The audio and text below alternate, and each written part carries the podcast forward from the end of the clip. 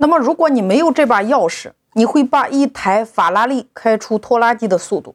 那如果你有这把钥匙，你找到那个开关，摁下去，你就可以把你自己的人生开出法拉利的速度。所以你一定要知道，你学演说它的核心是什么？大家有没有接触过设计师？就是我想请问一下，普通的设计师，你是不是等于说，他拿着一个标准的模板，然后给你进行套版？那高级一点的。就是当你把你的诉求、想法说给他听的时候，他能够根据你的想法和诉求，专门给你设计出来，把你的想法诠释的非常的清楚。请问，这两种设计师，你更喜欢哪一种呢？为什么？是不是第二个，他能够超出你的想象，或者说满足你期望值的那个作品？他根据你发出来的内容进行了很好的一个诠释，但是，一般的设计师他理解不了，他只能用一个套版把文字给你套进去，然后给到你。你看，这是两种级别。普通的演说他会教你如何去说呢？他会给你很多的模板，例如今天你要到学校，你该怎么说？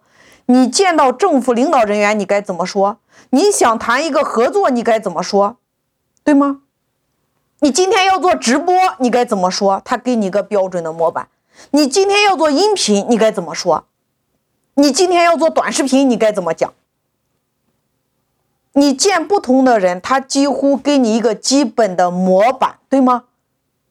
你今天在不同的平台做直播、做音频、做短视频，他都会给你一个基本的模板，对吗？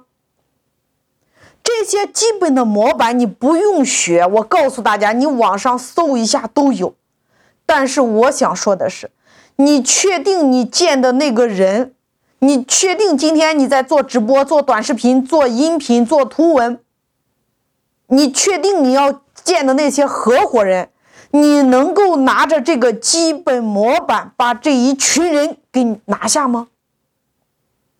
你拿着这个基本的模板，你的直播间就疯狂的进人吗？